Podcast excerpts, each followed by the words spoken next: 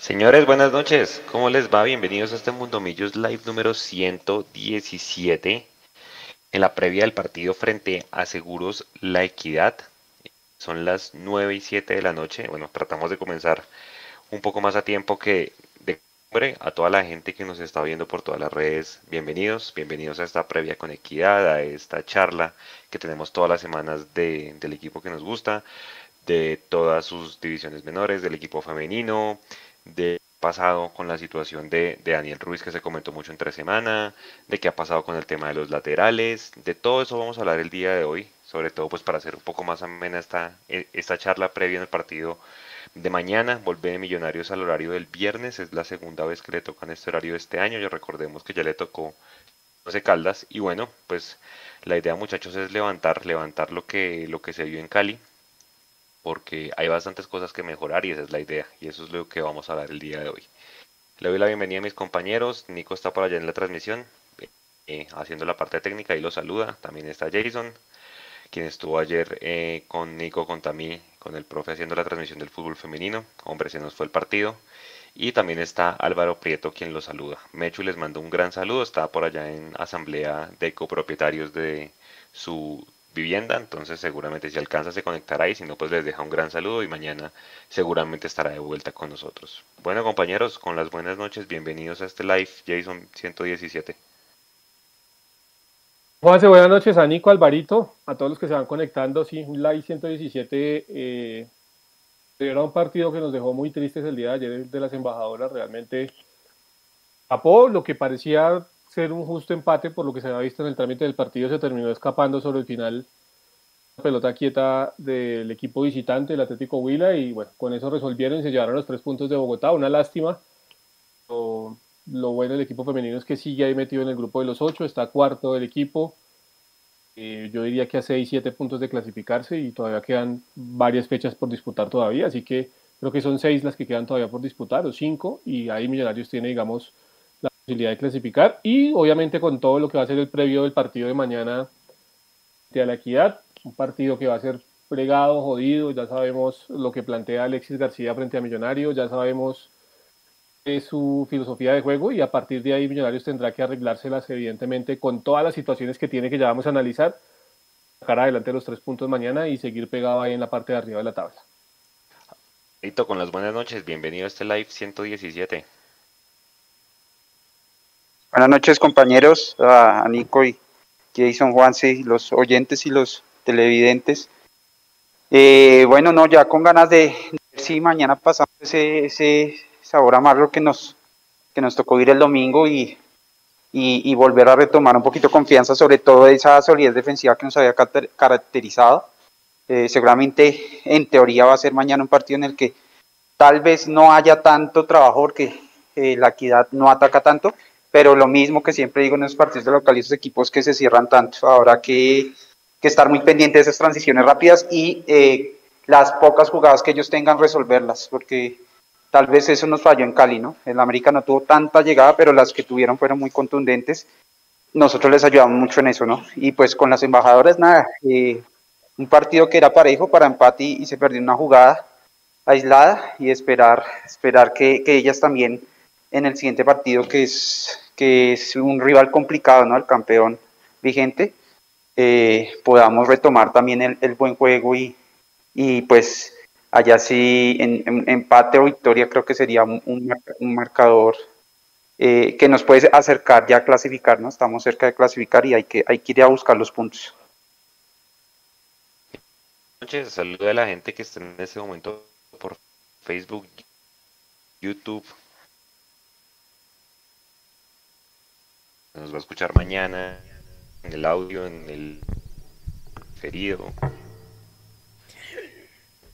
Bueno, sí, que creo que se le está cortando un poquito a, a Juanse. No, no, supongo que me la pasó a mí porque quería que, que leyera el chat. Ya está aquí Nati Borges saludando. Buenas noches, Mundomillos. Buenas noches, Nati. ¿Cómo estás? José Javier, buenas noches, compañeros. Carlos Zambrano Velandia, vamos Millos a ganar mañana, reportando sintonía desde Suacha. Mañana ganamos 3 a 1. ¿Cómo se encuentran? Eh, aquí ya eh, haciendo toda la previa para el día de mañana contra, contra Equidad para, para que tengan todo el cubrimiento aquí con Mundomillos. Jacobo Bongan, saludos, un gusto escucharlo, saludos Jacobo. También está Carolina Soler, buenas noches Mundomillos y Jimmy Gonza, vamos con toda en Facebook. Eh, sí, como, como dijo Juanse, como dijo Jason, se nos escaparon ayer con el equipo femenino los puntos. Eh, el título del live se vienen cambios, entonces para la comunidad tenemos eh, un par de preguntitas y tanto para el equipo masculino y femenino yo creo que se vienen cambios a raíz de los últimos resultados y, y de, esa curva ascendente que tenían, el, el estrellón que, que, ambos equipos han tenido en, en, la última fecha. Entonces hay, hay varios temitas para analizar. Eh, Sebastián Barbosa, hola, buenas noches desde Castilla, la nueva estudiante y escuchando a Mundomillos. ¿Cómo están todos los que nos escuchan por diferido? También enviarles un saludo muy grande. Bueno compañeros, tenemos una cantidad de temas hermano, entonces hoy tenemos que ser agilizar porque nos tenemos que tocar una serie de temas que han pasado durante esta semana. Si voy a arrancar cronológicamente. Lunes, después del partido con América, eh, surgió una noticia desde la ciudad de Barranquilla, donde dice que el Junior le va a buscar equipo tanto a Fernando Uribe como a Daniel Giraldo. Nosotros, pues obviamente, como medio partidario, tenemos que tomar el pulso a la gente la hinchada, eh, ver qué piensa, qué siente y demás. E hicimos una serie de encuestas. Por un lado fuimos a Twitter, por otro lado fuimos a Facebook para, para ver qué siente la gente en cuanto a si ellos dependieran, les gustaría verlos acá de nuevo o no. Entonces Nico ahí en cualquier momento pues va a empezar a pasar los resultados de las encuestas. Y un poco comienzo por, por usted Alvarito. Frente a estos dos jugadores, ciclo cerrado, ¿recibiría alguno? Eh, un poco quitándole el tema del, del sentimiento, realmente cuál de los dos se necesita más. ¿Qué piensa? ¿O ya definitivamente ciclo cerrado para los dos? Bueno, ahí hay mucho que decir ahí, ¿no? Eh, digamos que el que más se necesita hoy en día tal vez es Fernando Uribe, o por lo menos el Fernando Uribe que estaba en, en, en Millonarios el año pasado, el goleador. Eh, creo que ese es el, perfil de jugador que más hace falta en este momento. Giraldo, pues mal o bien, eh, Vázquez ha, venido acoplándose al equipo. Y eh, adicional, eh, ya viene Cleaver, tenemos a Juan Camilo García, digamos que ahí, está Vega, tenemos cuatro jugadores en esa posición. Y en, la delantera, pues vemos que los jugadores que tenemos ahí, pues ninguno nos ha convencido hasta el momento. Entonces, en este momento se necesita más el delantero que el, que el volante pero pues el, el nivel, el, la cantidad de lesiones, la cantidad de partidos con los que ha, ha, venido jugando, a mí siempre me ha gustado que los jugadores que lleguen a Millonarios lleguen con ritmo, eh, lleguen jugando, entonces la verdad eh, para mí es un gran, o sea, le pondría un gran asterisco a la traída de esos jugadores, eh, dependería mucho de cómo terminan este semestre y qué movimientos se hacen a final de año, pero yo, yo sí quisiera cerrar con una cosita, ¿no? Eh, muchos, muchos hinchas, inclusive yo me incluyo, eh, no se nos hace extraño que para, para los laterales no estemos viendo alternativas en los jugadores de, divisiones inferiores. Estamos improvisando un poquito con Murillo, aunque Murillo conoce la posición, inclusive se dice que, que Edgar Guerra también ha estado entrenando esa posición. Entonces estamos, nos preguntamos todos dónde están los, los jugadores de divisiones inferiores que puedan probar eh, para esas par de posiciones. Pero si tenemos esa, esa, esa duda en esa posición, entonces se me hace raro que estemos pidiendo a Daniel Giraldo cuando tenemos a Cliver, a Moreno y a, y a, García ahí detrás. Entonces, digamos que viene, que viene Giraldo y sigue Vega y sigue, y sigue Vázquez. ¿En qué momento vamos a poner a, a Cliver y a, García? Esa es la duda que, que, a mí me quedaría respecto a esa posición. Vamos para allá, sí, señor viejo Jason, Fernando Uribe y el Giraldo. Miren que si bien en las tres encuestas, pues hay gente que dice, yo solo traigo a Giraldo, aquí en el caso estamos viendo la de Facebook, 3.200 votos, 1.994 personas dicen que sí, el 62%, 1.222 personas dicen que no traerían a Daniel Giraldo. ¿Usted qué opina, viejo Jason? Daniel Giraldo creo que ya siglo cumplido, tenemos varios recambios en esa posición. Es que, es que lo de Daniel Giraldo fue una situación y, que hay que analizar con pinzas, Juanse. Regálame un minutico para esto y es, Daniel Giraldo rindió en Millonarios, es cierto. Las cosas muy bien en Millonarios. Pero cuando usted ya lo compara eh, con su ciclo mundo en el Deportivo Cali o con su último paso en el Deportivo Cali, con lo que le está sucediendo ahora en el Junior, a, mí particularmente me genera un interrogante muy grande y es, eh, siendo un muy buen jugador, cuando tiene competencia, o una de dos, o simplemente no, es de esos jugadores a los que no le gusta sentir que tiene competencia y por eso no termina rindiendo. Es tan bueno como nos pareció a nosotros que era en su momento en Millonarios. Aquí seguramente ya van a empezar a, a pegarme en el chat, pero, pero, pero ha sido una constante Daniel Giraldo y quiero que lo entiendan de ese lado. Cuando tuvo competencia, cuando, tuvo, eh, cuando el equipo en el que estuvo tuvo recambio realmente, rindió tanto. Ese es un ítem que hay que analizar de Daniel Giraldo. Porque en su momento cuando llegó a Millonarios, llegó con urgencia, nos estaba haciendo falta algo ahí en la mitad de la cancha, ¿sí? Y rindió, es cierto, o sea, la realidad es que rindió. Ya cuando uno analiza lo que le está pasando en el Junior, lo que le pasó en su última etapa en el Deportivo Cali, Santa Fe no le pasó porque en Santa Fe tampoco tenía, digamos, una, una competencia directa ahí. Eh, y rindió, rindió en Millonarios y en Santa Fe donde no tenía una competencia, pero donde ha tenido el equipo un recambio, le ha costado a Daniel Giraldo. Y yo por eso le pondría el asterisco al tema de Daniel Giraldo. Lo de Fernando Uribe, yo veo muy difícil lo de la vuelta de Fernando Uribe por dos razones. Una, la relación que hay entre Fernando Uribe, su representante y los dirigentes en este momento. Dos, lo maltrecha que quedó la relación entre Fernando Uribe y la hinchada después de su salida. Que vamos al tema, cada quien tiene sus verdades, cada, cada quien tiene sus realidades al respecto de cómo salió Fernando Uribe. Yo tengo, tengo mi realidad y mi verdad y es que eh, si bien a él le ofrecieron algo más de dinero, hicieron un esfuerzo grande para, para retenerlo y por eso él desde octubre ya estaba en tratativas con el Junior.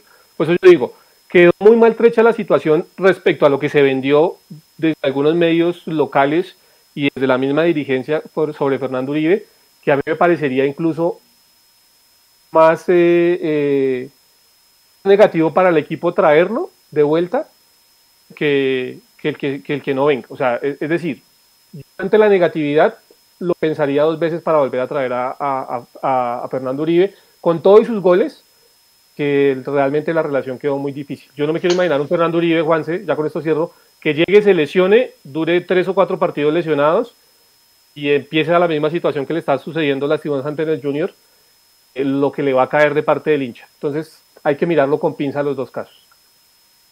Y hay que sacar, a mí se me olvidó, pero yo suelo sacar el número de minutos lesionados de los jugadores y Ovelar, Montoya fue una cantidad de minutos y pues ahora Uribe en el Junior, creo que hay gente que dice, ah, hay varias posturas, ¿no? Ahorita Nico ya nos va a ayudar a leer en el chat.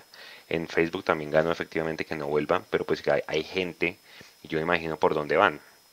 No tenemos un goleador nato, y pues obviamente con esa vara tan alta que deja Fernando Uribe, pues es de entender que lo quieran. Gente que dice sí, 100% el jugador, no, no con esa irregularidad de lesiones que tiene.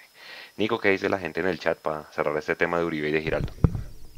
Listo, Juanse. Bueno, todos ahí en el chat, atentos, porque cada tema que vayamos a ir tocando, vamos a darle un espacio a ustedes eh, en el chat, los que van respondiendo, para conocer su opinión y, ponerla aquí al aire. Entonces empecemos con los primeros comentarios. Alexander Rodríguez Uribe se salió del corazón de la hinchada y así es muy difícil que funcione. Wilmar Rodríguez dice que no Daniel Giraldo.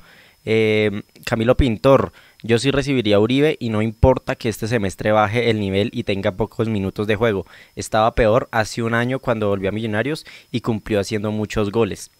En Facebook, Carlos Zambrano Belandia. Pues nos falta un jugador, pero ya se fue para mí. Que no venga, ciclo cumplido, que no venga. Luis Pérez dice, sería bueno traer a Uribe. Y Nativo Borges dice, así necesitemos un goleador, yo no recibiría a Uribe. Se quiso ir por plata de malas.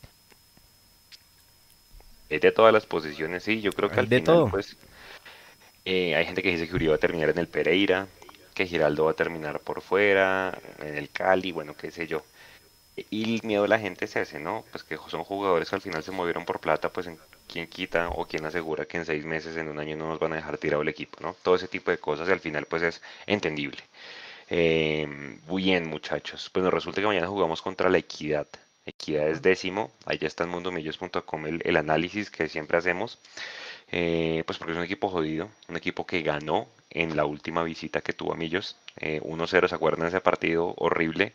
Que por allá faltando 10 minutos nos ganan con un, con un gol que cuelgan a, terminan colgando el arquero, eh, el que estaba tapando en ese entonces, ya no me acuerdo cuál de los tres era. Eh, el último, el que salió, el que solo duró seis meses. Esteban Ruiz. Eh, exactamente. Vea, cuando uno mira la equidad, muchachos, y ya vamos a hablar de Millos, pero primero hay que hablar del rival un poco. Yo veo a Alvarito que equidad es décimo. Equidad es décimo en la tabla, tiene 19 puntos, está en ese lote de los que están luchando por entrar a los 8. Seguramente va a venir a encerrarse. ¿Por qué? Porque Jason es el equipo que más empates tiene en la liga, 7. Empatado 7 partidos, 14 goles a favor, 2 en contra y el arco en cero en 4 oportunidades. El último partido que la Equidad jugó fue en techo, empató a cero con el Deportivo Cali. Entonces digamos que viene de alguna manera pues eh, buscando meterse entre los ocho. no es un equipo que tenga grandes figuras, pero pues ustedes ya saben cómo se para Alexis García. Y voy con el primer dato, a ver usted qué opina, Alvarito. Equidad es el equipo con más faltas de la liga. Un dato para nada sorprendente, siempre creo que está en este ranking. 151 infracciones ha cometido. Le dice este dato, Alvarito, el equipo que más pega. no, nos alistamos mañana para ver a Daniel Ruiz pulido a patadas, para de pronto que no salir con un jugador resentido al final del encuentro. ¿Qué hizo usted este dato de que Equidad sea el equipo que más pega en la liga? Eh, no, pues como su merced dice, no es de sorprender y, y los que creo que deben estar preparados son justamente eh, esa línea volantes y, y, el, el, que decida Gamero que sea el 9, porque claramente va a ser un partido donde van a recibir eh, muchas faltas todos ya sabemos, es, es de años este el, el, estilo de juego de, del técnico de Equidad. Eh, para mí el antifútbol, hace poco Guardiola decía que, que él no discutía a Sabobador, que todos buscaban ganar. Eh, para mí, yo sí discuto los estilos, porque al final cada esto se trata de entretener, y a mí no me entretiene un equipo que da patadas como burros, eh, que es la equidad básicamente, que puede que le funcione, que pueden ganar así, han ganado así, seguramente, jugar una final así. Eh, pero, pero a mí ese estilo de fútbol no me gusta, me parece totalmente deshonesto con la gente, sobre todo y con, con eh, deshonesto con los colegas, porque en cualquier momento pueden lesionar a un colega. Eh, y disfruto mucho cuando ese estilo de fútbol pierde. Y me duele mucho cuando ese estilo de fútbol gana, porque es, es como si ganara el malo, por decirlo así. Al final seguramente eh, Guardiola tiene un punto y al final lo que importa es ganar y si la gente, si Millos jugara así, gana título, seguramente la gente, mucha de la gente estaría contenta, pero, pero a mí sí ese estilo no me gusta y yo espero que los jugadores estén mentalizados, uno, para no dejarse pros, eh, tratar de tocar el balón mucho, no tan, tenerla tanto porque eso es imán para las patadas, eh, y pues mucha, mucha, mucha valentía, ¿no? No, no dejarse amilanar y, y, meterle duro eh, para buscar el resultado. Son los que más pegan para el de bolas. También es del segundo después de Santa Fe, el equipo con más amarillas. O sea, pega y además tarjeta, tarjeteado hasta más no poder. El que más tarjetas tiene es, ¿se acuerda de un central ex millonario que se llamaba, o que se llama Joyver González? Es el jugador que más pega en, la equidad, tiene seis amarillas. Luego sigue Andrés Correa, Alejandro Maecha Ruanitas con cinco amarillas, Pablo Lima con cuatro, David Camacho, un volante que fue el que nos hizo el gol en ese último partido. Esto Moderno y Francisco Chaverra. Hago un paréntesis, Santa Fe acaba de meter gol. Santa Fe 2, Pasto 0. ¿Por qué hablo de Santa Fe? Porque puede ser uno de los posibles rivales en el sorteo de mañana de Millonarios de la Copa Betplay, que ya vamos a avanzar en ese tema. Cierro el paréntesis y Don Jason, su opinión de la equidad de ser el equipo que más pega y de uno de los demás amarillas en la liga. Yo, yo, digamos, que en esa línea que, creo que para nadie es rara, es un equipo, y aquí concuerdo y recuerdo una frase que dijo precisamente este de Santa Fe, el técnico de Santa Fe, Martín Cardetti, hace poco cuando enfrentaron a, la equidad. Eh, y él decía que cuando vi que jugaba Alexis García no entendía la disposición táctica y la disposición del equipo de la equidad en el terreno de juego acuerdo totalmente con lo que dijo Martín Cardetti, más allá de que haya sido un paraguas por lo que pasó ese día en el partido y demás, sí concuerdo con esa frase porque evidentemente uno esperaría que un tipo que jugó muy bien a la pelota, que sí, que fue el equipo, pues, a nosotros no nos gusta mencionar, que jugó muy bien a la pelota, evidentemente pues tuviera otro tipo de propuesta futbolística para, para entretener, porque al final de cuentas, como lo decía Alvarito, esto es un, esto es un y si resulta duro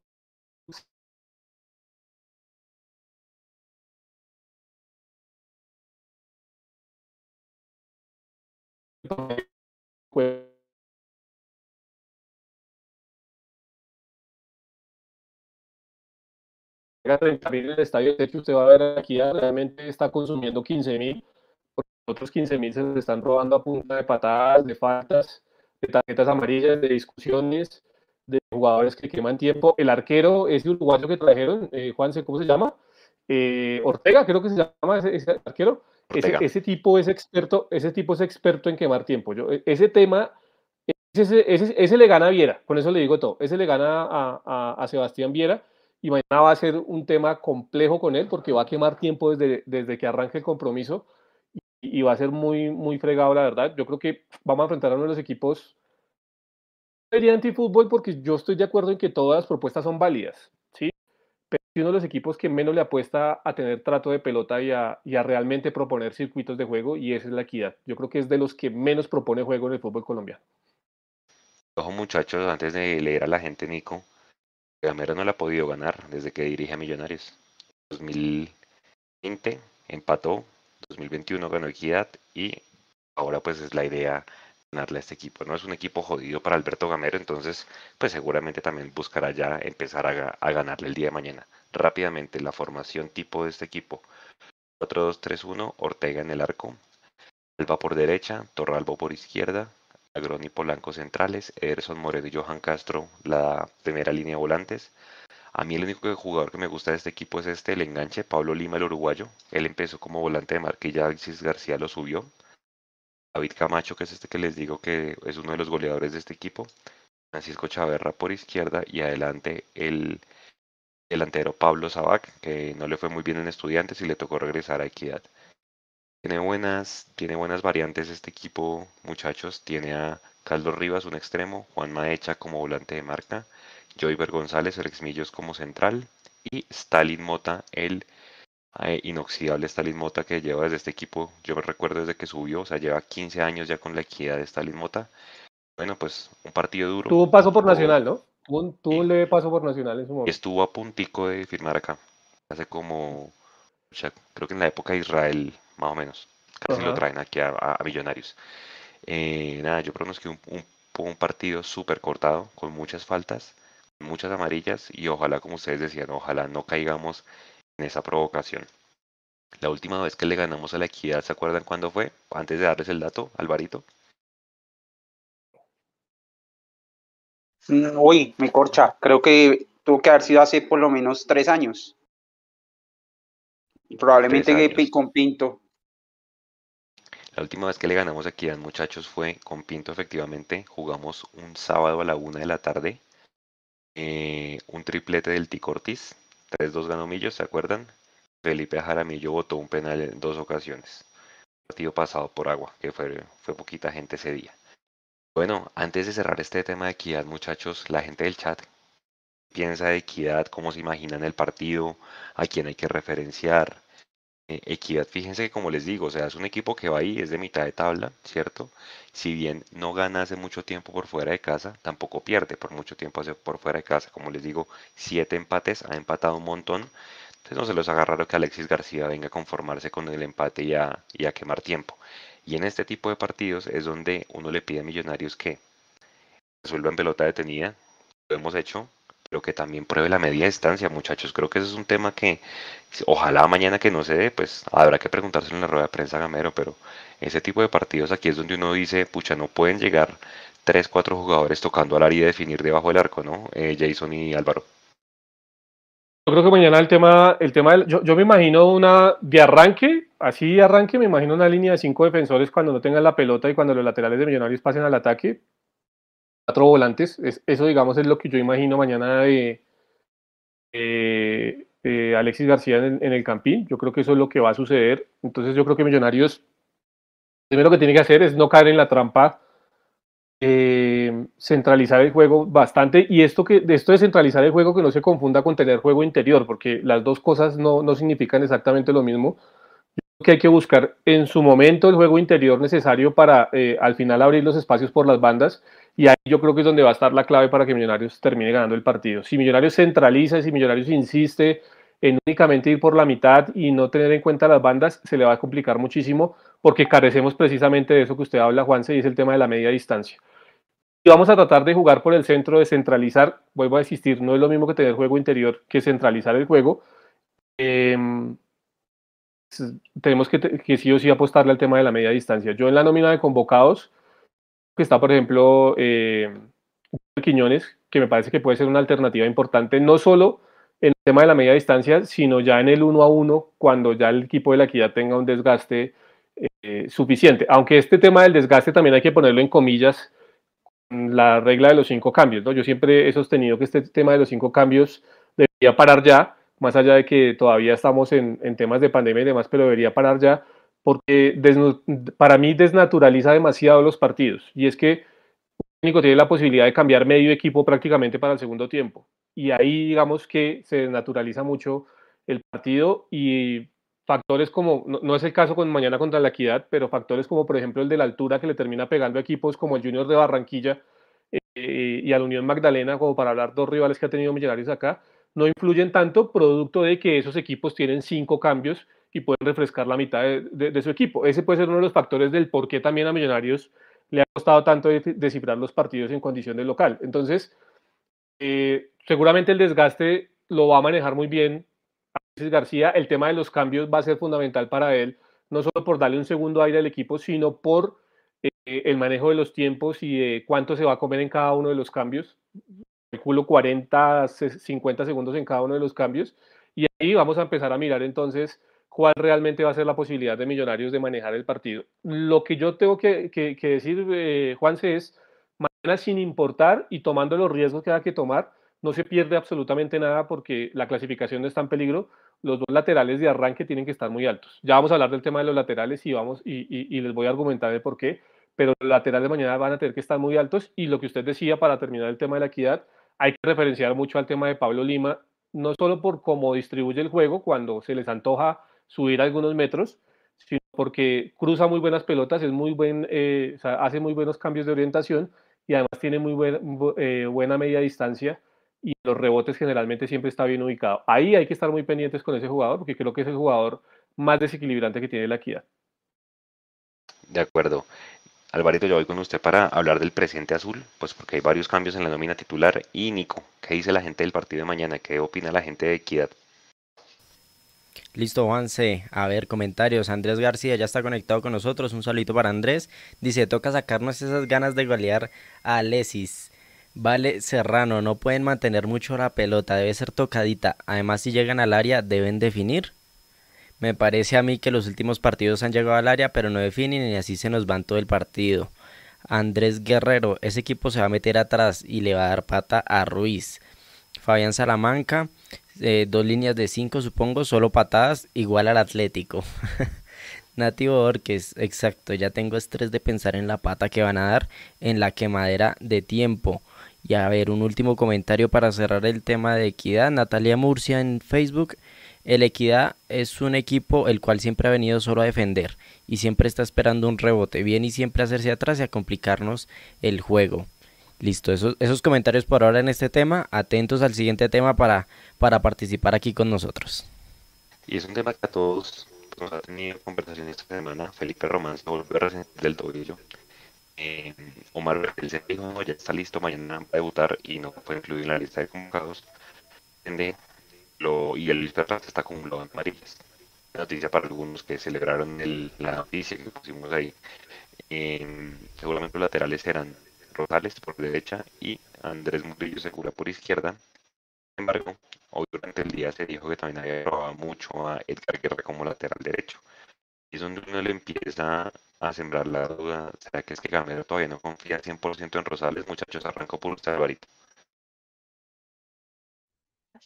Eh, no, pues es que sí, pues bueno, no sé, si no confiara en él, no lo hubiera convocado para este partido, ¿no? Hubiera convocado a, a Guerra, que era en teoría el que, que estaba probando. O, sabemos si Guerra sufrió algún tipo de, molestia física. Creo que, pues que se sepa, no. Yo creo que, que, pues no sé, digamos que la confianza de pronto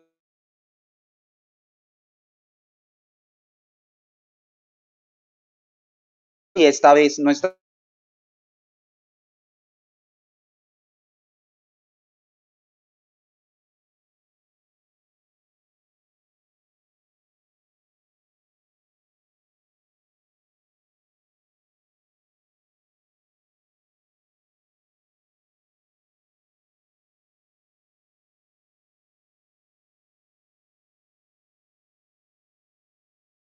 hacer fuerza hasta la hernia es que le vaya muy bien mañana, eh, que nos muestre ese jugador eh, eh, con proyección que puede ser y, que mañana tenga un partido donde, donde va a tener mucha oportunidad al ataque, pero asimismo tiene que estar muy pendiente esas transiciones rápidas que seguramente va a tener equidad buscando, buscando esos contragolpes.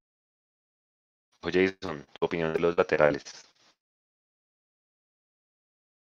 Lo de Rosales y, tiene dos, dos, lecturas, eh, eh, concuerdo con, con lo que dice Alvarito de que sí, pues obviamente no confiara en, en alguna medida en, Ricardo Rosales, pues no lo tendría convocado para el día de mañana. Según lo que entiendo va a ser el titular sin duda alguna, aunque también me dijeron que em, la inclusión de Juan Camilo García nuevamente en, en, en la nómina de convocados no es casualidad, es decir, que Steven Vega en determinado caso también podría ir a ocupar la posición de lateral derecho y Pereira y Larry Vázquez serían entonces los, los pivotes de Millonarios. Estar atento a esa situación.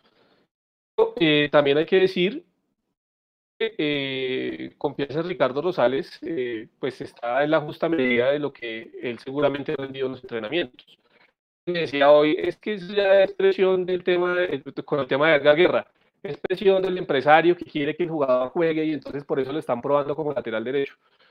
El empresario de Rosales y de Guerra es el mismo. Entonces desestimemos esa teoría porque es el mismo empresario y se va a pisar los cables eh, eh, con sus mismos jugadores. Entonces, yo creo que lo de Rosales eh, es una buena oportunidad para que él se muestre mañana. Es una oportunidad para que él le quite de cabeza a Alberto Gamero.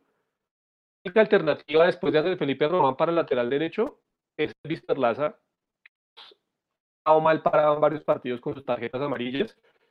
Expulsión, creo, en algún momento, Juanse también, usted, usted, me, usted me recuerda, con sus bajos rendimientos. Entonces, yo creo que mañana va a ser un buen partido. Si tiene la posibilidad Ricardo Rosales, evidentemente, de tener minutos, que eh, demuestre lo que tiene. Y aquí entro en el tema. Si los dos laterales de Millonarios mañana, tanto Murillo como Ricardo Rosales, están en la parte de arriba, desequilibrio que va a tener Ricardo Rosales haciendo tándem, ya sea con Macalister Silva o con Eduardo Sosa o con el jugador que de la segunda línea de volantes que se tire va a ser importante porque es un jugador que tiene desequilibrio, que tiene potencia y que tiene muy buen juego, eh, digamos, muy buena pegada y muy buen centro. Lo que que no lo hemos podido disfrutar casi, pero es un jugador que tiene muy buenas condiciones y yo espero que el día de mañana sea ese partido para que él de por sí haga ese clic que necesita y empiece obviamente a dejarnos un poco más de tranquilidad, pues el tema de Román está casi que dado para que él renueve el contrato como, como, él, como es su idea,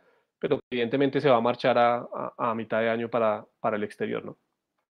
Señor, sí señor, y es que uno mira la lista de convocados muchachos, Alvarito, la inclusión de Juan Camilo García, uno le da una lectura importante. Por un lado, lo que decía Jason, no se les agarra lo que Steven Vega en algún momento Ojalá no sé en lo que es que Gamero pase lateral derecho por circunstancias de partido, pero también en caso de ir ganando por una mínima diferencia, cerrar el partido, porque yo siento que este partido va a ser recontra disputado en la mitad un partido súper cerrado, no se les haga raro que faltando 10, 5 minutos Gamero le dé por cerrar y meta García, Pereira, saque a los extremos, o sea, son diferentes lecturas que uno le puede hacer, pero Juan Camilo García, que hace rato no ha venido, sido convocado, mire que ahora lo incluye, Alvarito, ¿usted qué piensa con respecto a la nómina de convocados? Eh, no, pero digamos que no, no me parece mal que, una variante eh, puede hacer, puede hacer poner a García y bajar a, Vega, lo digo, una variante eh, no de arranque, sino una variante buscando de pronto, por ejemplo, un juego más ofensivo, dejando de pronto a García como único, único, no, único cinco. no, no, me, no vería mal una variante así, lo que sí, lo que sí digamos, eh, eh, uno esperaría es, y que Gamero haya aprendido del, del partido en Medellín, es que no, no se vuelva, digamos, no se note un desespero con tanto cambio táctico en el equipo que al final eh, el equipo termina sintiendo, sintiendo ese, ese desespero y, y, no termina por desarrollar la idea que el técnico pone. Entonces, mm, Creo que la nómina convocada me gusta respecto a lo que tenemos disponible. Eh, yo siempre creo que Juan Camilo García puede ser un muy buen elemento. Eh, y bueno, tocará esperar cómo se, cómo se dé el, partido. Hay que tener mucha paciencia de nuevo eh, en este juego. Hay que buscar, buscar desde el principio, pero saber buscar mucho cuidado con las transiciones. Ese partido que perdimos el, el año pasado, recuerdo que eh, lo perdimos justamente por, porque ya nos quedaba poco tiempo para finalizar el partido y salimos con los dos laterales y salió Pereira, si no me acuerdo mal, Pereira salió y perdió el balón y nos hicieron un contragolpe eh, y nos, nos, ganaron ese partido. Eh, yo creo que no, no podemos desesperarnos en la búsqueda. y como dice Jason, la, la, si bien la clasificación no está en riesgo, hay que tener en cuenta que también, dado el caso como se dé el partido, un empate no está del todo mal. Está mal porque en, de local siempre hay que tratar de ganar, pero si van a faltar eh, cinco minutos y seguimos 0-0 y, entre seguir ordenados intentando el gol o irnos a la desesperada a buscar el gol y, arriesgar eh, perder el partido, yo prefiero seguir ordenados, buscar el gol y si no se nos da, irnos con el 0-0.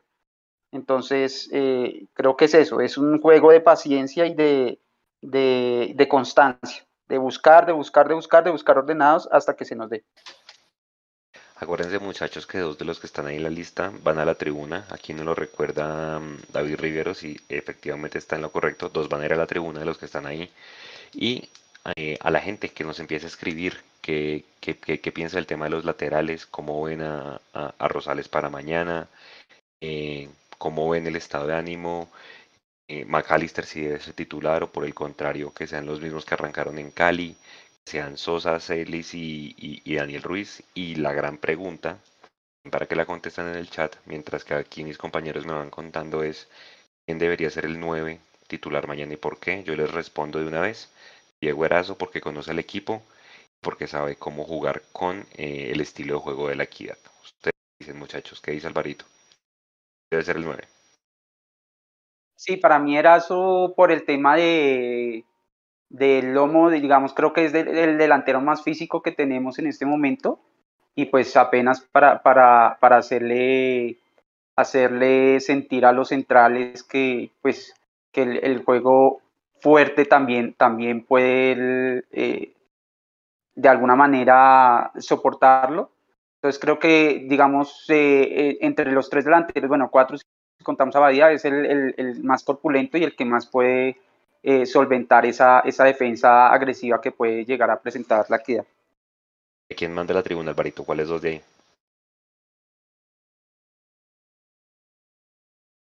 Uy, mm, está complicado. A ver, déjeme, déjeme lo, lo miro bien.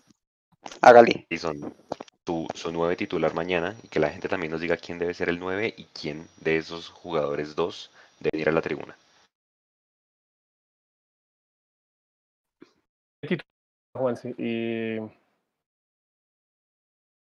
yo creo que yo creo que hay que apostarle al tema de la, de la continuidad de, de Valencia, si bien pues digamos no llena las expectativas todavía, no podemos seguir tampoco eh, improvisando y dándole un partido al uno y dándole el partido al otro, yo creo que tendría que ser Javier Valencia el titular. quién mandaría yo a la tribuna? Yo, si usted me lo pregunta a mí, a Jason Cárdenas, yo mandaría a la tribuna a José Cuenú y a Ricardo el Caballo Márquez. Esos serían los que irían para mí a la tribuna. No creo que vaya a ser lo que suceda final, pero esos serían los que dejaría yo por fuera de la, del banco técnico. Hay gente desde hace bastante tiempo pidiendo que Caballo sea titular. ¿Se le haría un partido de titular al Caballo Márquez? ¿O definitivamente ya no fue Alvarito? No, yo no. Eh, no, yo creo que el de mañana por lo menos no. Yo estoy de acuerdo con Jason que eh, Márquez y Cueno pueden ser eh, los jugadores que pueden ir al, a la tribuna. Sin embargo, la verdad cabe decir que me gustaba que estuviera Pereira, pero me late que es posible que Pereira sea el que, el que se vaya a la tribuna. Porque está, estaría, qué pena, García, García, un lapsus ahí. Porque está Pereira justamente. Entonces es probable que García y, y Márquez sean los, los hombres. A mí me gustaría que estuviera García, pero veo que, en volantes es donde tenemos, mm, digamos, más cantidad y seguramente uno de esos volantes no va a estar y, si, y seguramente pues al necesitar potencia ofensiva en algún punto, entre Pereira y García seguramente se van a decantar por Pereira. Yo siento que va a ser García y de pronto Andrés Gómez, que van a la tribuna. ¿Qué dice la gente, Nico? ¿Quién debería ser el 9? ¿A quién manda en la tribuna que responde a esa hora en el chat? A ver, aquí, aquí en el chat. Nati Borges dice, el caballo y Rosales a la tribuna titular a Jader. Para ver, ponemos el chat aquí en pantalla. Eh, Andrés Guerrero, el caballo, denle la oportunidad. Andrés Guerreros, Jason siempre va a muerte con los titulares, no hay que exagerar. A veces los canteranos no merecen jugar, igual pagan mal, así como hizo Román. Eh, Andrés García, el caballo que se vaya para Santa Marta. José Gavier Díaz, Márquez es mucho mejor que Erazo. Esto de una vez eh, ya van discrepancias. Vale Serrano, Márquez no se ha ganado ser titular, también apoyo que debería irse a la tribuna. Escalafón Cauca se acaba de conectar, buenas noches, ojalá Gamero coloque de titular a Ricardo Rosales para que tome definitivamente la titular como lateral derecho. Nicolás Reyes respondiendo a la pregunta de Juanse Erazo, primer tiempo, al segundo el caballo. Nicolás Reyes Márquez al primero, Erazo al segundo. Esos son, a ver, Jader Valencia, dice Brian Gómez que debería ser titular. Eh, Pablo Rojas, Maca debería estar en la, en la banca, no ha respondido. Eh, vale Serrano, que no nos podemos confiar. Bueno, esas son las respuestas a la pregunta de Juanse. Que hay por aquí, a ver, la última, Rommel, Alexander Rodríguez, Erazo y Jader. Hay que jugar con los dos delanteros. Un 9 y otro que se mueva por costados. No creo, no creo que pase eso. Es, es un cambio de módulo muy fuerte y Gamero no hace ese tipo de cambios. Oiga, Nico, y no entendí el, el, comentario de Andrés Guerrero. Dicen siempre, Jason siempre va a muerte con los titulares, no hay que exagerar. No entiendo a qué se refiere. A veces los canteranos no merecen jugar, no entiendo a qué se refiere. Igual pagan mal, así como lo hizo Román. Mm, Román hasta ahora no ha pagado mal, ¿no? Está en una situación compleja, pero no ha pagado mal. Sí, en términos generales, tiene razón, Jason. Veremos a ver qué, qué aclara Andrés Guerrero la situación aquí. Bueno.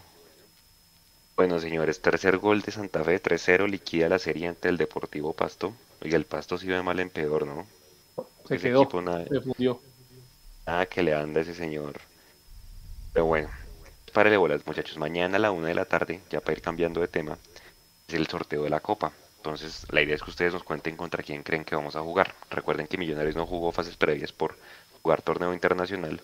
Entonces, de alguna manera hace parte del grupo que integran Medellín, Junior, Tolima, Deportivo Cali, América y eh, La Equidad, que son los equipos que no jugaron fases previas de Copa por, vuelvo les digo, eh, haber jugado torneo internacional.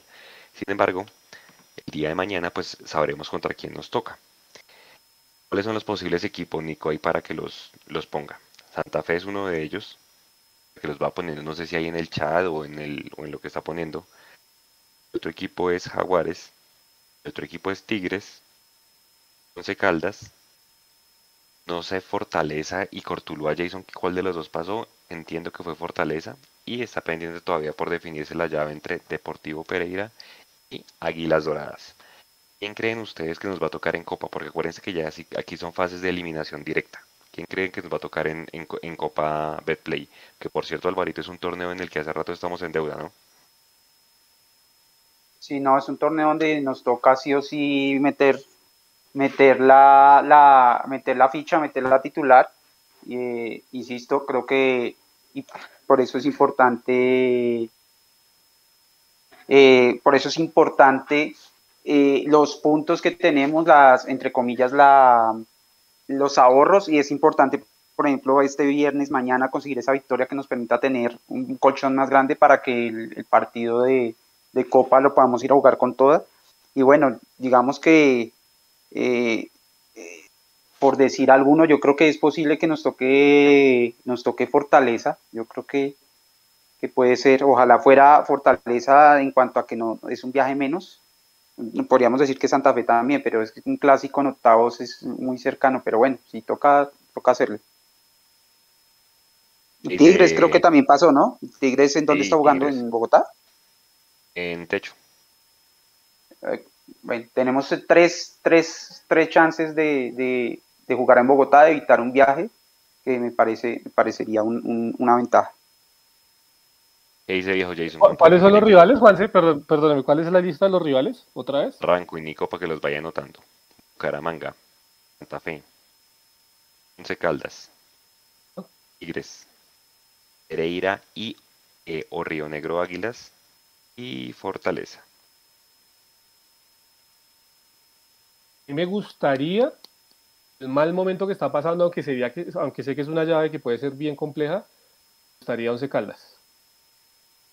Pero ha venido en declive, le está costando las últimas fechas y, sería bueno cogerlos en ese, en ese mar de dudas que tienen para, poder avanzar y me gustaría dar Once Caldas en Rivas.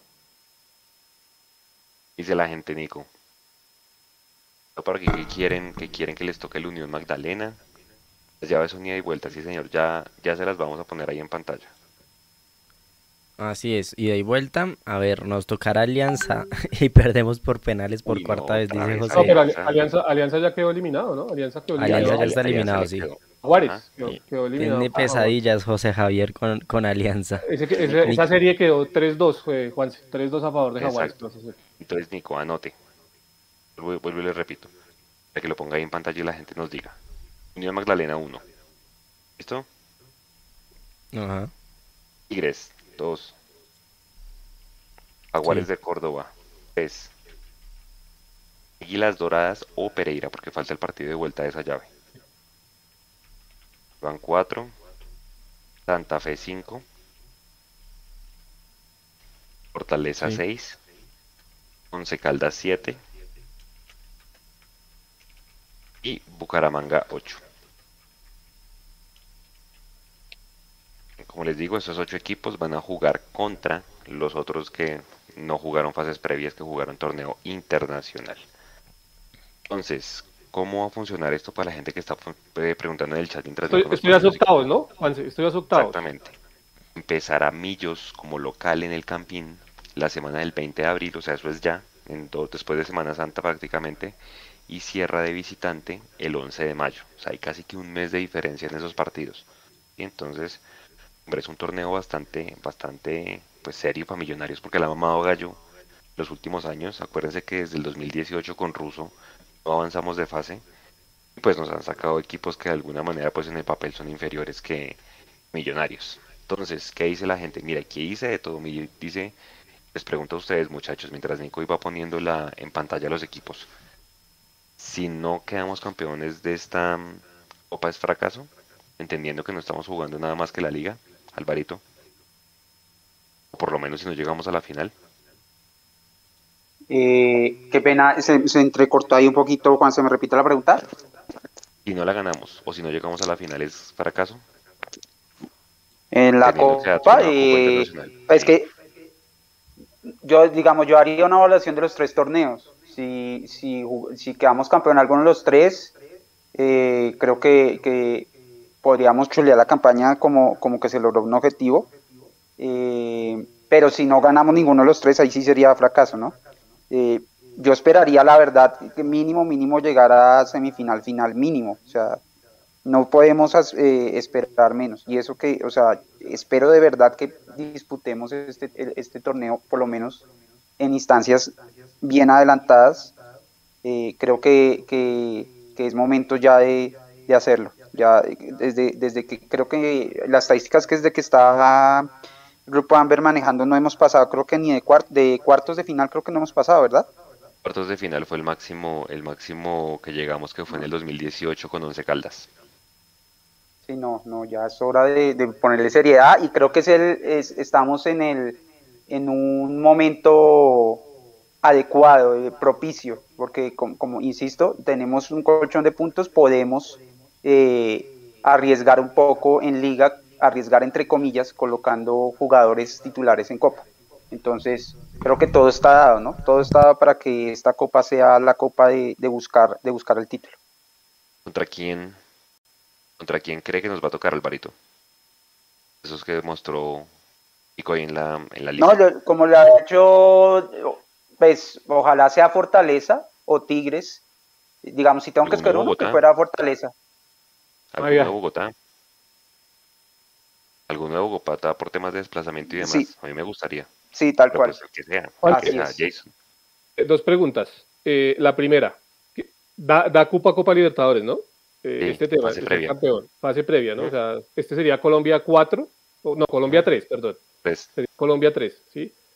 Eh, que ahí nos está preguntando Edimer Salamanca, efectivamente da Copa Copa como Colombia 3. ¿Y eh, cuántas fases o cuántos partidos se va a alcanzar a jugar de Copa Colombia? Que eso no lo tengo claro, Juanse, durante el primer semestre. Mm, déjeme ver el tema del calendario ahorita. Porque, porque ahí, porque, ¿sabe por qué? Para poder responder con tranquilidad la pregunta que usted nos hace de si sería o no sería un fracaso. Si Millonarios termina siendo campeón en este primer semestre, que ojalá así sea, de la liga, eh, pues ya la Copa realmente pasa a un segundo plano. Si bien, antes que me caiga Andrés García y demás, eh, de, que pues obviamente hay que, hay que ganar todo o hay que intentar ganar todo lo que, lo que se está jugando, o los dos campeonatos que se están jugando, eh, pues la importancia tendría que ver con el título, el, título de liga. Si Millonarios logra ser campeón en la primera ronda, en, la en el primer semestre, perdón, pues de un modo u otro, eh, el tema de la Copa pasa a un segundo plano. Hay que disputar el título, evidentemente hay que tratar de llegar lo más lejos posible, pero ya la Copa pasaría evidentemente a otro plano, Juanse. Se alcanzan a jugar rondas, viejo Jason. Ya octavos y cuartos. Entonces ahí, de ideas habría que analizar cómo termina Millonarios el tema de la liga. Si Millonarios no logra ser campeón de la liga, evidentemente pues estaremos hablando de que tendría que estar con vida para las semifinales. Y, Perdón, viejo Jason. Solamente octavos, cuartos es en julio. No, entonces, eso da todavía más, más, eh, eh, más espera el tema de la Copa para, para poder sacar un calificativo. Yo, yo la verdad, ese tema de si, si se fracasa o no se fracasa en la Copa, lo dejaría agarrado, atado a si Millonarios logra el título en el primer semestre. O sea, por ejemplo, si quedamos eliminados por cosas de la vida, pero somos campeones de liga, no se considera como fracaso, dice usted. No, pero, pero Juanse, o sea, eh, eh, entiéndame por favor lo que quiero decir es, Millonarios tiene una, una ronda de Copa, sí. Eh, que es esta de octavos, avanzarla. ah, ok, ok, ok. Tiene que avanzarla, ¿me entiendes? pero si es fracaso, si quedamos eliminados en octavos. claro, si quedamos eliminados en octavos, sí apague y vámonos. Pero, pero a lo que yo voy, como, como su merced hacía era la pregunta de si no se ganaba el título de Copa era fracaso o no. para mí va, va, atado a si se consigue el objetivo de liga. Si se consigue el objetivo de liga en este primer semestre, pasa en segundo plano el tema de la Copa y, y, respiraríamos tranquilos. Si Millonarios no, no logra el título en este primer semestre, obviamente sí o sí hay que ir en el segundo semestre con toda por, el título de la Copa. Nico, ¿qué dice la gente? ¿Es fracaso o no es fracaso? ¿Y contra quién dice la gente que nos va a tocar? Bueno, bueno, predicciones no, no tienen muchas. Ahí tuvieron, bueno, aquí José Javier Díaz dice, conoce Caldas, no, porque levantamos muertes. Mejor contra alguno de Bogotá. Supongo que está de acuerdo con, con Juanse. Eh, sí, sí quisieron hablar sobre si es fracaso o no. Entonces, Edimer Salamanca y se queda esa copa, una copa, perdón. Víctor Vela, Cupo a Libertadores y Palmarés, así es. Nati Borges dice que sí es fracaso, donde no se gane la, copa. Andrés García, como dijo Jason, si ganamos las dos ligas no es fracaso. Claramente creo que no. Eh, Fabián Salamanca, hay que jugar para ganar la copa. Andrés García, ya, ya, leímos aquí. Carlos Bejarano, buenas noches muchachos, buenas noches, bienvenido aquí al Mundo Millos Live. Nicolás Enrique, pero una eliminación en octavos sí es un fracaso. Bueno, ahí hay, ahí hay, ahí hay varias, varias posiciones. Mañana acuérdense que estaremos pues ahí con todas las reacciones del sorteo. Oye, nos quedan dos temas. Ya para ir, ya para ir cerrando, el primero pues es Daniel Ruiz. Básicamente eh, se filtró la noticia y fuentes allegadas a nosotros nos contaron que efectivamente el equipo rechazó una oferta de 3 millones de dólares por Daniel Ruiz. Millonarios pide alrededor de 5. Además que Botafogo de Brasil lo quería ya mismo. Y pues Millonarios no lo va a enviar ya. Eh, Botafogo Botafogo. Porque el Brasilerao ya comienza. Acuérdense que ya, terminaron los estaduales. Fluminense, pues que nos ganó, fue campeón en su estado. Eh, con gran figura estellonarias. Entonces, claro, necesita reforzarse los equipos para los torneos que van a jugar. Y pues Botafogo quería Ruiz. Pero pues la prioridad de Ruiz es directamente Europa. ¿Qué opinan de ustedes, muchachos, y la gente rápidamente de este tema? Eh, Millonarios hizo bien al, retenerlo, al esperar realmente que se pague lo que es por el jugador y a mostrarlo más para poder valorizarlo más. Alvarito. Pues bueno, yo creo que asumiendo, eh, asumiendo que eh, eh, fue una, una decisión tomada por las directivas teniendo en cuenta un una venta futuro mejor. Creo que es encaja un poco con lo que yo eh, les venía contando acerca de, la situación financiera del equipo y es que ya la necesidad de vender no es tan apremiante. Si bien seguramente van a buscar vender, ya no es un tema de que tenemos que vender para sobrevivir, sino ya, eh, ya, ya con la venta de, Emerson, en teoría, según lo que vimos y el análisis que hicimos de, las, de los estados financieros, eh, ya el tema financiero para este año en, equilibrio está, eh, por decirlo así, muy, muy cercano. Luego ese, esa situación, digamos, les permite un poquito más de espacio, en teoría, ¿no? Eh, un poquito más de margen para poder tomar este tipo de decisiones. Yo creo que fue una decisión acertada en cuanto a que se puede proyectar si, si, si, digamos, el rendimiento del equipo se mantiene y si para el segundo semestre eh, reforzamos un poquito la nómina, se puede proyectar un equipo que puede jugar Copa Internacional el otro año y donde va a poder eh, mostrar más al jugador. Inclusive eh, seguramente vienen ahora partidos de selección Colombia juveniles. Entiendo que él ya no alcanza a ser sus 20, pero entiendo que también pueden jugar en Tulón, que es sus 21. Seguramente va a tener mucha más chance de, de mostrarse entonces, eh, yo espero que, pues, que el jugador pueda madurar un poco más y, efectivamente pueda ser, pueda ser vendido en un, en un mejor valor mm, para Europa. Ojalá, creo, a mí se me hace que, le falta un poquito más de lomo mm, para llegar a Europa, pero, pero bueno, si se da bienvenido, pero que sea cuando el jugador, eh, uno, madure un poco más sus cualidades futbolísticas y dos, pueda dejar algún título al equipo, ¿no? Que eh, sería el, el combo perfecto, ¿no? Que nos deje un, dinero y que nos deje títulos. Yo siento que de diciembre no pasa, pero vamos a ver cómo nos va con esto. ¿Qué dice viejo Jason? Yo, yo, de arranque lo único que puedo decir, Juanse, ya Alvarito explicó todo el tema financiero, de balances y, y demás del año, de, este año eh, en cuanto al equilibrio económico. Eh, yo desde lo deportivo lo único que tengo que decir es que así es que deben actuar los dirigentes de Millonarios. Es mantener, digamos, mayor tiempo, el, el, sí, eh, el, mayor tiempo posible a los jugadores que se destacan en Millonarios, que son importantes para el proyecto deportivo. Y creo que Daniel Ruiz es uno de ellos, y me parece que lo están haciendo de manera acertada. Y en este aspecto, pues no hay nada más que decir. Yo creo que está bien que lo rechacen. Para mí, Daniel Ruiz vale mucho más de 3 millones de dólares, que fue el ofrecimiento. Y hay que decir, pues en esta la hicieron bien. Si, si es realmente así como sucedió, la hicieron bien y esperemos que cuando se venda no se venda solo por buen dinero, sino que ojalá a, una muy buena liga para que Daniel Ruiz se siga proyectando y, y, Millonarios también empiece a sonar en ligas importantes, ¿no? Lo único que dice la gente de Daniel Ruiz en nuestro chat ya para pasar a nuestro último tema de las embajadoras. Listo, a ver qué dicen, qué dicen en el chat. A ver, anímense a escribir. Jacobo, eh, espere, que primero lo lo de Ruiz ya leemos más. Eh, John Nicolás Barrios, primero pregunta contexto, creo que acaba de llegar. ¿Cuál es el contexto, Juanse? Botafogo de Brasil hizo una oferta por millonarios de 3 millones de dólares. Millonarios dice que no. Eh, pide al mínimo 5, pero además es que el Botafogo lo quería ya, porque es que ya, ya va a comenzar el Brasileirao. Eh, y pues millonarios como el jugador quieren ir directamente a Europa y pues obviamente seguirse mostrando mucho más aquí en la liga para valorizarse más. Recordemos que es que Ruiz, pues hombre, literalmente debutó el, año pasado, lo que pasa es que le ha ido muy bien. Y pues obviamente eh, no es raro que muchos equipos del continente se empiecen a fijar en él. Ese es el contexto, Nico.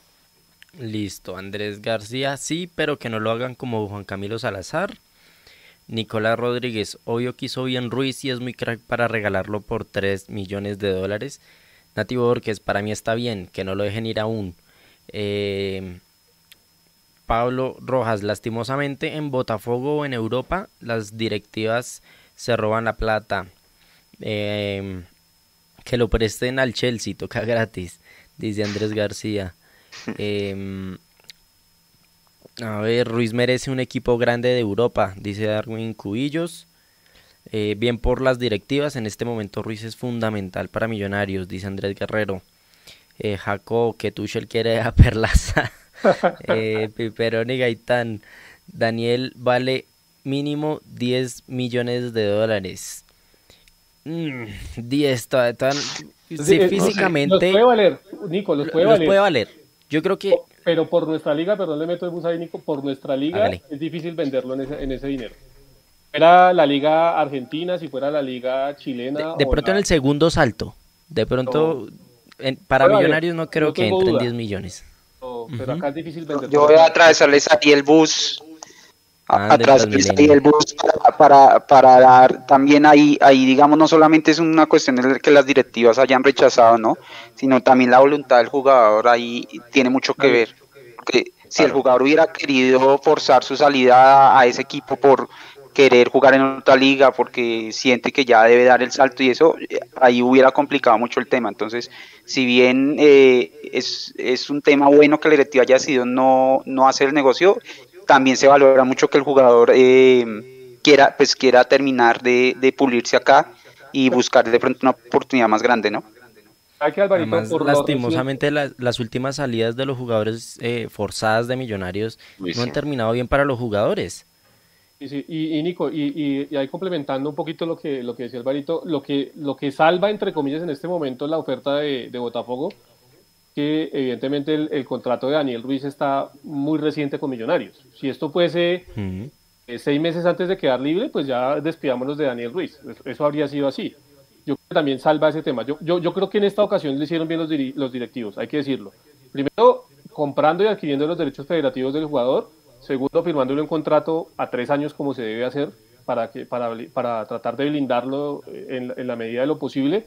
Y tercero, porque pues ante una oferta entre todo llamativa para el fútbol colombiano de 3 millones de dólares, salieron corriendo a decir, sí, llévense el jugador, sino eh, el jugador vale mucho más que eso y me parece que, que, hay que darles también los créditos en ese aspecto. ¿no? Cuando hacen las cosas mal se dice, cuando a nuestro parecer las hacen bien, pues también hay que resaltarlas. Mira, aquí estos últimos comentarios. Nicolás Enrique dice, está bien aguantarlo, pero hay que hacer lo posible para darle vitrina. Y Brian Gómez, que juegue Libertadores y ahí sí creen que vale. Sí, yo creo que con una buena Libertadores, Daniel Ruiz perfectamente sí puede valer los, los 10 millones. Y es que seguramente la gente de Botafogo fue a Transfer Market, aquí estoy viendo a Daniel Ruiz en Transfer Market, está en un millón cien mil euros. Seguramente hicieron la conversión y dije, vea, le doy tres. Pero pues seguramente vale mucho más. Eh, con respecto a lo que decía Jason, estoy viendo acá, cuando Lucho Díaz salió del Junior al Porto en el 2019, mitad de año, salió por 2 millones de euros, no salió por mucho, ¿ah? Por eso. Pero, y, digamos que ahí, ahí el negocio para Junior no fue la transferencia directa de, de, Lucho Díaz, sino que podía recibir a una futura transferencia, que es, la, es el dinero que le va a entrar ahora por la transferencia al Liverpool. Ahí es donde, digamos, estaba el negocio para Junior sí, perdón, eh, viejo Jason, no fue dos, dos era el valor, pero el pagó el Porto al Junior le pagó siete, siete millones de euros por la primera transacción y ya después del Porto al, Liverpool pasa por 45 y es donde el Junior hace un montón de plata, casi 20 mil millones de pesos. Pero claro, ¿qué pasó por eso? Acuérdense que Junior se dio la pela y le dijo a River, yo no se lo quiero vender, ¿sí? porque quiero mostrar. No, y no solo eso, Juanse, no solo eso, eh, el jugador del Junior se me, se fue Díaz jugó final de Copa Sudamericana, ¿no? Claro, y dos Libertadores. Fue campeón. Entonces, o sea, fue un jugador que fue bastante. y creo que también alcanzó a jugar en, en selección. Sí. Ah, Estando en el Junior, sí, creo que sí. Él llegó a selección, lo llevó Queiroz en la Copa América del 2019, Alvarito. Queiroz es el que lo lleva. Ah, ok. Ya, creo que alcanzó. Ok, pero bueno, digamos que él había estado jugando en, en torneo internacional y es que es una vitrina muy grande. Claro, total. No, yo creo que... que... Ahí está, esa, creo que esa es una de las ventas más grandes que se ha hecho. La otra es la de Marlos, que fue, eso no fue una venta, fue una estafa, pero eh, eso también pasó porque el jugador se, se fogueó en Copa Libertadores y en la selección colombiana. Entonces, eh, si queremos llegar a vender un jugador a, esas cifras, toca ponerlo en torneo internacional y toca ponerlo en selección Colombia. Ahora, ¿valdría la pena sacar jugadores de Argentina, viejo Jason? Peo el que estuvieron el Cali con River por Palavecino, ¿no? O sea, River como que también salió mala paga. El único que está cobrando por adelantado es el senador Camargo con Villa y con Gordillo que el resto yo veo siempre demandas de por medio. Sí, pero, lo, de River, es que lo de River es un, es un modelo raro que ellos manejan y, no es porque sean mala paga, sino que es que los acuerdos a veces, eh, lo que pasa es que el, directivo, el directivo colombiano a veces también quiere que las cosas se hagan a su modo y, pues así no funciona el tema, ¿no? Eh, sí sé que hay equipos, digamos, como San Lorenzo, que pues no es nuevo, que tienen muchos problemas para el tema de los pagos. Independiente está en una crisis tremenda. Eh, Racing también, no sé, es que se salve mucho del tema. La verdad, el fútbol eh, argentino está en una crisis fuerte, salvo Boca y River, son, son los únicos, digamos, sólidos en ese aspecto. Y, hay que pensarse realmente dos veces hoy antes de hacer una transferencia de algún jugador a, Argentina por el tema económico. Sí hay de pensarlo muchísimo, muchísimo. De hecho, inclusive los mismos empresarios eh, argentinos dudan en llevar los jugadores del fútbol colombiano hoy al fútbol argentino por esa misma situación. Prefieren llevarlos a otros mercados emergentes como la MLS que llevarlos propiamente a Argentina. Ajá, exactamente. Bueno, compañeros, equipo femenino, ayer como lo comentábamos se nos fue la victoria, lastimosamente hoy sacamos un reporte muy bueno de estadísticas de las embajadoras, donde estamos sacando como a las más destacadas, esta Bolaños es una súper buena volante central, eh, Marjorie también la portera, la delantera pues Ivonne Chacón que ya lo decíamos era los mejores refuerzos, es la máxima goleadora, tiene tres goles, y Ledis Calvo, la extrema por derecha.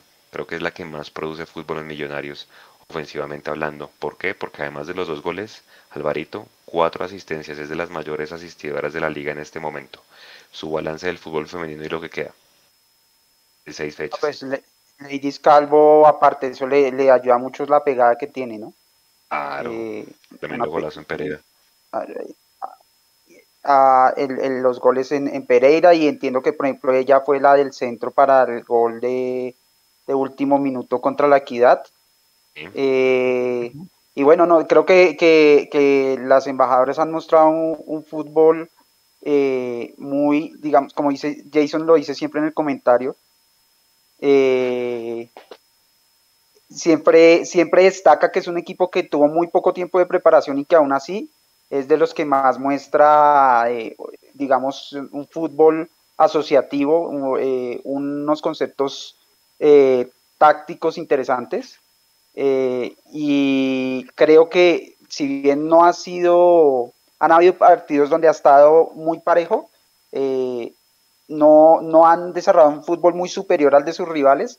Sí hay, sí hay muchos, muchos movimientos, y muchas veces que se siente que el, que, el equipo puede dar, puede dar más y puede pelear por lo menos eh, instancias finales. Seguramente eh, salir campeón eh, teniendo equipos como el América que está cabalgando la liga va a ser difícil, pero yo creo que, pueden, que, podemos llegar a pelear y por qué no mm, en un partido mano a mano, en las llaves mata-mata siempre, siempre pueden haber sorpresas eh, recuerdo mucho ese torneo donde eliminamos a Santa Fe y Santa Fe también no solo era es potencia, sino también eh, eh, venía muy bien para ese juego y al, final terminamos eliminándolas por penales. Entonces yo creo que lo que viene es que se cierre la clasificación, se logre sacar los, los puntos que hacen falta y, bueno, tratar de, en esa llave en mata-mata poder ser tal vez un poquito más, eh, más eh, efectivos, porque siento que hay jugadas que tenemos para marcar y, nos comemos unos goles eh, que, que, no deberían, no deberían, no debería pasarnos. En la medida en que logremos tener más efectividad, yo creo que podemos llegar a pelear instancias muy altas. Vamos a ver, esperemos que, podamos por ahora concretar la clasificación. Recordemos muchachos que son 16, 17 equipos, pasa la mitad, pasan 8 y son duelos mata-mata. Millonarios de los 8 clasificados, como dice Alvarito, pues es el equipo que menos goles a favor tiene, pero pues tampoco le marcan mucho. Sin embargo, pues obviamente hay que marcar las que tenemos. Hay una bandera roja a mí que me, me saltó yo sacando estos números y es la mitad de los goles que nos han metido Alvarito, Jason, muchachos, han sido en los últimos 15 minutos de los partidos. Pelota ayer, nos ha costado. De pelota quieta ayer, nos ha costado. Ayer con el Huila y Real Santander también nos marcó ahí. Y por allá el América también como a los dos minutos iniciando el partido. Creo que es un tema ahí de concentración, ¿no? Y la pelota quieta le cuesta, le cuesta al equipo de Albaranzola. Eh, en el primer partido, por ejemplo, contra Real Santander, libre al borde del área, gol. En el segundo partido frente al Tolima, tiro libre, gol. Eh, em, ayer nos terminan cobrando la pelota quieta. Creo, creo que son ajustes que tiene que hacer el profe Albaranzola pero en términos generales me tiene muy tranquilo, muy contento el rendimiento del equipo. Yo sé que no está para pelear el título porque hay que ser realistas y aquí ya van a salir a decir que pues todo hay que pelearlo porque es el escudo de Millonarios, pero también aquí sí hay que mirar forma en cómo se armó el equipo, ¿sí? Eh, este fue un equipo que se juntó para hacer la pretemporada 22 días antes de comenzar la liga. Es muy complejo eh, darse apenas 22 días antes para, para, hacer, para, para hacer una pretemporada y empezar una liga a ellas es nueva porque por primera vez está compitiendo el todos contra todos y esto obviamente cambia un poco el panorama de cómo se venían afrontando las ligas. Eh, el tema obviamente de fisionomía de la mujer no es el mismo que la del hombre y, hay cambios certeros eh, en la mujer que evidentemente implican eh, que tenga cambios en su, en su digamos, en su desarrollo futbolístico y ese tema, pues todo hay que analizarlo también. Por eso, analizando todo ese tipo de aristas y demás, eh, viendo que el profe Albaranzola tiene su primera experiencia como, como técnico en propiedad y demás, uno, uno entiende Millonarios está haciendo bien las cosas, porque cuando usted mira la tabla de posiciones se encuentra que el primero es el América, campeón del fútbol colombiano, el segundo es el Deportivo Cali, actual campeón del fútbol colombiano, y el tercero es Santa Fe, que también ha sido campeón del fútbol colombiano, y ahí aparece Millonarios, ahí, ahí emerge la, la, figura de Millonarios, y creo que eso evidentemente eh, hay que resaltarlo, que se está haciendo un buen trabajo. Lo que, lo que decía Álvaro, el tema de cuando a veces parece que el juego no se encuentra, reconocerle mucho al profe Alvaranzola que tiene lectura de juego. Y esa lectura de juego lo hace llevar, hacer los cambios, salvo el partido de ayer, los cambios concisos y precisos para darle la vuelta al resultado, para darle la vuelta al partido y para imponerse.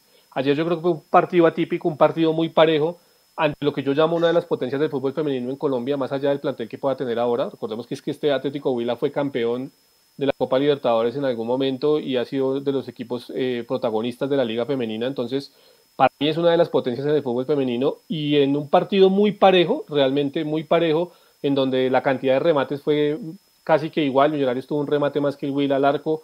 Eh, la posición de la pelota fue del 52 contra el 48%. Los tiros de esquina fueron 5 para cada lado las faltas fueron muy, muy, muy, muy parecidas, o sea, realmente fue muy parejo, lo que terminó desequilibrando el partido fue una desatención lastimosamente de Andrea Mendoza, la central por izquierda de Millonarios, que en ese momento estaba haciendo como central por derecha, eh, pues eso, ese cabezazo nos terminó quitando los tres puntos, pero Millonarios va un buen camino. Ojalá, Juanse, con esto de, de la liga más larga, Millonarios se proyecte que el próximo año esta misma base se mantenga en su gran mayoría y el comienzo del trabajo sea mucho más, eh, con mucho más tiempo de alteración para que lleguen mejor armadas a la liga. Obviamente no estoy diciendo que pues esto ya se acabó con la derrota de ayer, ¿no? Pero pues uno proyectando al futuro, uno entiende que el trabajo tiene que ser eh, mucho más disciplinado y tiene que ser mucho más programado de lo que se hizo para este año. No sé si ustedes eh, concuerdan conmigo, pero yo veo menos nómina en nombres, pero veo más equipo que lo que tenía el profesor Gómez. Antes habían más nombres, pero creo que ahora hay un, un, tema más compacto, ¿no? Creo que a veces Gómez enredaba con, con, con lo que... Es que, es que la, la, propuesta del profe Gómez era más reactiva, era de, esperar, de cuidar el cero y a partir de ahí voy a buscar qué puedo hacer. La, la propuesta del profe Albaranzola sí es más propositiva de ir a buscar el arco rival, de tratar de tener juego ofensivo. Y, a mí lo que me causa mucha gracia en el, en, el, buen aspecto es lo que ha hecho Álvaro Anzola. Vuelvo a decir, es su primera experiencia técnico en propiedad, está haciendo de muy buena manera y aparte de eso le llegaron 14 fichas nuevas para, creo que fueron 14 fichas nuevas las que le llegaron para este torneo.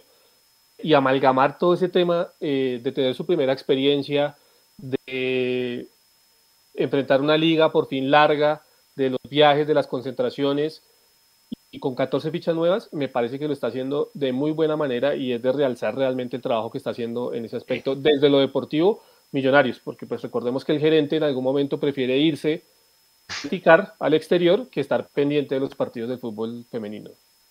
Alvarito, tres, eh, dos jugadoras con tres amarillas. Laura Bolaños, la volante, central, la número cuatro, una pieza importante. Y Sharon Ramírez también tiene tres tarjetas amarillas. Que cuidarlas ahí porque aquí también se pueden acumular, ¿no? ¿Qué le queda al equipo en términos de partidos? Seis fechas. Jueves Santo, 4 de la tarde. Mm, es que esos horarios también, hermano, no ayudan. Pero bueno, es festivo. Entonces seguramente los invitamos a todos a que se conecten. Pueden, inclusive mucha gente lo hace. Pone en un lado la transmisión eh, de la Di Mayor y en el otro pone el audio de Mundo Millos para que pueda ir viendo la narración porque recordemos que, que Di Mayor no, no, no pone audio, aunque, no sé muchachos, corríjanme, de pronto por ser Cali Millos un buen partido, lo transmita por Win o por Win más, no sé. El, partido, el partido que está para esa fecha es del Medellín, no recuerdo el rival del ah, Medellín, pero el que está para esa fecha por televisión es el partido del Medellín. Eh, ayer el profe Carlos no lo confirmaba y Millonarios Cali o Cali Millonarios, porque se va a ser en Palma Seca, va a ir obviamente por, por, por YouTube. YouTube. Entonces, ¿Por Porque de pronto el el del fin de semana del 24 de abril es clásico. Millo Santa Fe, ese sí seguramente lo van a pasar por Winmas. Creería que pues es lo más lógico. Luego sigue, eh, eh, vamos a Chía a visitar a Fortaleza. Luego viene el Medellín a jugar con Millos acá, primero de mayo. Eh, entre semana de esa semana de mayo vamos a Villavicencio a jugar con Llaneros y cerramos recibiendo a Cortuluá en el Campín el 8 de mayo. Entonces, toda la buena vibra para las embajadoras, muchachos, y pues hombre, ojalá, yo, creo que nos alcanza para meternos en los ocho y ir de tú a tú en los, en los playoffs, yo creo. Eh, Alvarito, para cerrar de las embajadoras, ¿algún, ¿algún otro tema? Eh, no, pues eh, vienen dos partidos complicados, ¿no? Cali y Santa Fe, dos, dos rivales que están eh, arriba en la tabla y arriba en un proceso deportivo. Eh, de pedirle a la gente de todas maneras ahí eh, paciencia con ellas. Uno, acompañamiento, ¿no? Acompañamiento siempre, el fútbol femenino necesitamos hacer el esfuerzo, hacer, el, hacer la tarea, acompañarlas. Sabemos que el apoyo a ellas de parte de la, de la dirigencia, no solamente para, para hablar de, de la dirigencia de Millos, sino en general, eh, la dirigencia del fútbol colombiano no es el mejor y en nuestras manos lo que está es poderlas apoyar, poderlas ver, poderlas seguir, podernos aprender de sus nombres, sus posiciones, eh, hablar, hablar del fútbol femenino, que es lo que estamos tratando de hacer, lo que vamos a hacer, a tratar de hacer con más ahínco.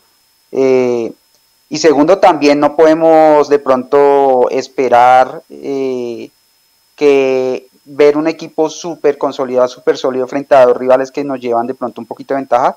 Eso sí, competir como siempre, eh, salir a jugar serias, eh, salirles a, competir mano a mano. Eh, pero son dos partidos duros que hay que, hay que jugarlos con, el cuchillo entre los dientes y, tener de pronto un poquito de paciencia si, si los resultados de pronto no se dan. hay que arropar el equipo y, y seguramente en finales nos, nos volveremos a encontrar y ya sería eh, un, precio diferente porque iba a ser una presión diferente. Entonces, yo diría eso, eh, hay que apoyar mucho a las, a las chicas ahorita en estos dos partidos y, esperar que puedan desarrollar un buen fútbol. El resultado seguramente queremos que, ganen los dos partidos, pero, pero hay que tener mesura porque tenemos al frente rivales que realmente nos llevan una, una buena ventaja. De acuerdo, de acuerdo.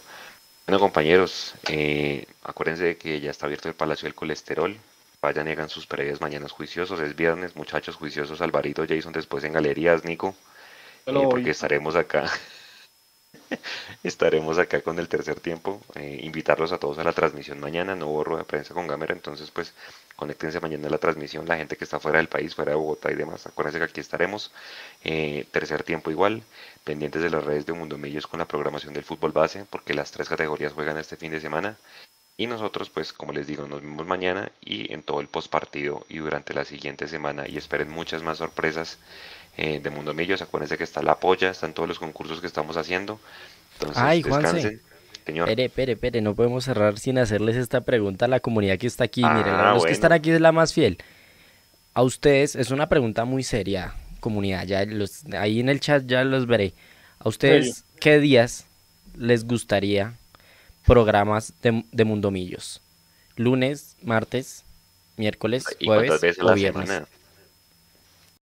¿Cuál? El, eh, que el lunes y el miércoles, que el martes y el jueves, que todos, bueno, sean lo más sinceros y queremos leerlos. Aprovechemos estos segunditos antes de cerrar y, respondan esa, esa sencilla pregunta. Eh, la idea es darles un poco más de contenido, no, no, no tanto tiempo y poderlo hacer varios días. Entonces, ustedes, ustedes pues eh, nos, nos debemos a ustedes. Entonces, eh, mire, Andrés Guerrero ya empezó, dijo lunes y miércoles. Escalafón Cauca de lunes a sábado. Tranqui. Podemos llegar a un consenso. Jonathan Francisco dice viernes. Piperón y Gaitán, lunes y jueves después de cada partido. Eh, Después de cada partido no es tan fácil porque pues eh, eso van variando mucho los días. Por ejemplo, jugamos esta vez el viernes, un día el sábado, otro día el domingo. Eh, David Bello, los jueves está bien, le agregaría el martes. A ver qué más opciones tienen ustedes ahí para tantearlos, porque así como dice el título del live, se vienen cambios no solo para el, para el equipo masculino y femenino, sino también para, para ustedes. Alexander Rodríguez, lunes después de la fecha del fin de semana y jueves. Jacob dice jueves está bien y los postpartidos larguitos son chéveres. Ando dos Nicolás días. Enrique, días. señor, Quieren ver dos días, eh, Nico, ¿sí? dos días. Todo el mundo dice dos dos días, no, nadie quiere vernos ni un día más ni un día menos. Es solo Escalafón que, que nos, nos tiene aquí. Nicolás Enrique dice martes y jueves. Johan Parra, mis amillos los domingos. Listo. Programa a las 6 de la mañana todos los domingos. Listo, ahí, ahí queda. Pueden seguir escribiendo mientras se cierra el programa, los vamos a seguir leyendo. Gracias ahí por, por sus aportes. Ahora sí, Juanse. Eso es todo. Bueno, señores, no siendo más, siendo las 10 y 29 de la noche, les damos las gracias por haber estado conectados con nosotros en todas las redes, Facebook, YouTube, Twitch, la gente que nos va a escuchar mañana en el diferido, en, los agregadores de audio, pendientes de todas nuestras redes y de la transmisión mañana a partir de las 7 y 50. Muchas gracias, descansen y nos vemos mañana en la transmisión y en el tercer tiempo. Chao.